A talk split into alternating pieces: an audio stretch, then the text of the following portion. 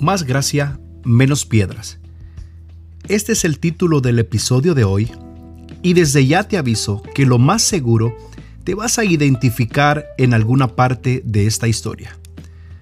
Comienza cuando un grupo de hombres, entre paréntesis rectos y santos, atraparon a una mujer que fue hallada infraganti en una falta. No era una falta cualquiera. A decir verdad, era una gravísima falta la Biblia dice que fue encontrada en el mismo acto del adulterio. Déjame ponerle matices y ayudarme un poco de la imaginación. Y es que quizás esta mujer la traían de arrastras. De seguro la traen envuelta en sábanas, tal vez si me desnuda, algo despeinada, con su ropa estrujada. ¿Por qué digo esto? Porque fue hallada en el mismo acto de manera infragante. Lo que sospecho que esta mujer debió estar llena de miedo, temblando, llorosa, a estas alturas asumiendo todo su pecado, asumiendo su vergüenza. A decir verdad creo que ni siquiera optó por hablar y tratar de defenderse, o al menos rogar por un poquito de misericordia. Ella sabía que no había quien abogara por ella porque además sobraban pruebas en su contra.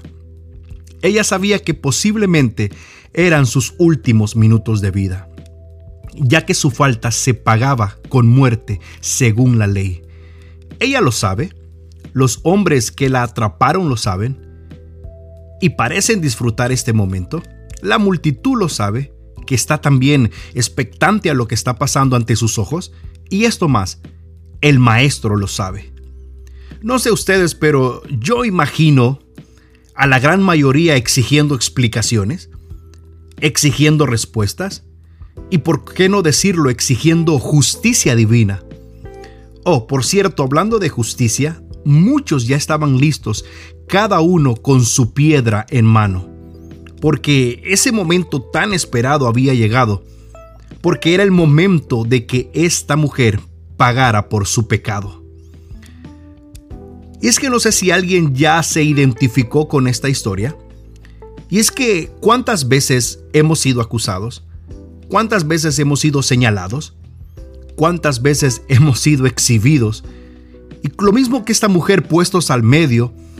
Y es que a lo mejor tengan razón, quizás hemos hecho algo mal, quizás hemos cometido algún error.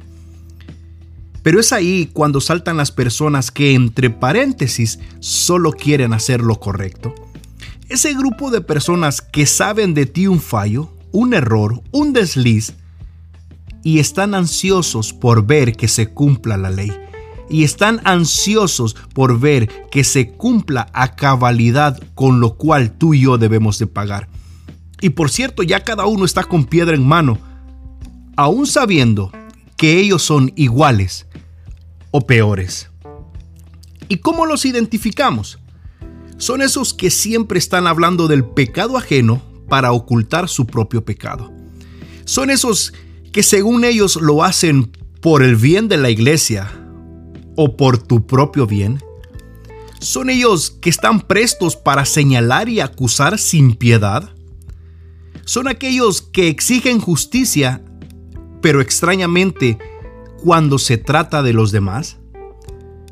Son aquellos que te cuentan todo, todito, todititito, con el objetivo para que tú puedas orar? Son los que están indignados y que no soportan el pecado. Uy, qué bárbaro el hermano, qué bárbaro la mujer, qué bárbaro este hombre, qué bárbaro el joven.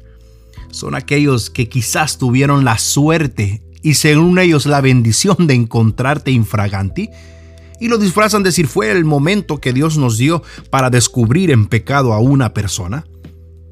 Y son los que corren donde el maestro a exigir una explicación. Sí, son esos que siempre están con una piedra en mano. Y es que la verdad es un escándalo caer en manos de estos. Sí, y estos pueden ser tus hermanos, pueden ser tus amigos, pueden ser familiares, pueden ser compañeros, la Biblia los llama fariseos. Qué mala onda, ¿cierto?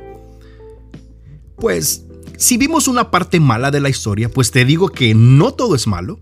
esta historia tiene algo positivo y algo que me encanta. Y es que el único capacitado en juzgar y condenar, por unos momentos parece hacerse el desentendido de la situación, muy compleja por cierto, escribiendo no sé qué en el suelo, de hecho nadie lo sabe. A decir verdad esto no importa y es lo de menos.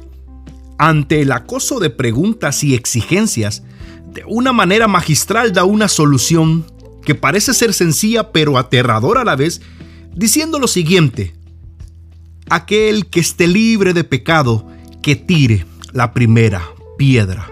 ¡Wow! Vaya manera de cambiar la dirección del problema. Aquellos que estaban con piedra en mano, con una sola pregunta que viajó al mismo centro de sus conciencias, uno a uno fueron dejando las piedras en el suelo, sin quedar ni siquiera uno. Uno a uno, por cuestiones de segundos, recobraron la memoria. Uno a uno dieron marcha atrás. Y, quedando solo Jesús y la mujer, sí, oíste bien, no me equivoqué, quedando solo Jesús y la mujer, si es que eso mismo pasa con nosotros. Aunque hayamos fallado, aunque hayamos pecado, aunque hayamos caído, hay un momento en que solo quedamos Él y nosotros. Y es que en ese preciso momento aquella mujer que fue sorprendida en pecado, ahora es sorprendida por la gracia. Aquella que estaba destinada a muerte según la ley por su pecado, ahora es destinada a vida. Aquella que fue avergonzada, ahora es exaltada.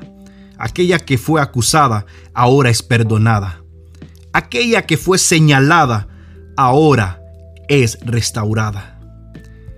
Y para concluir, el maestro le hace una pregunta. ¿Dónde están los que te acusaban? Y ella quizás un poquito ya más aliviada al ver que se fueron uno por uno, ella responde, no ha quedado ni uno.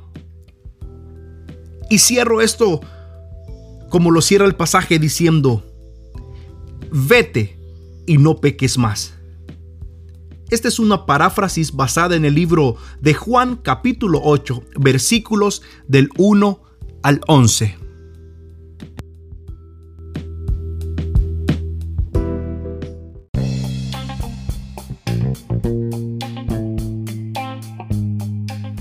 Gracias por habernos acompañado en un episodio más de Cosas y Casos Cristianos.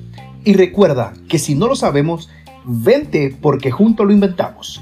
Te saluda tu amigo Mario Castellanos. Bendiciones. Chao.